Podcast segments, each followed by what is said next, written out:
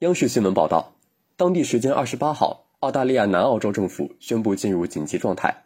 该地区连日来受到强降雨影响，一些房屋受损，货运交通受到严重影响。该州政府表示，紧急状态将持续十四天。感谢收听《羊城晚报广东头条》，我是主播张世杰。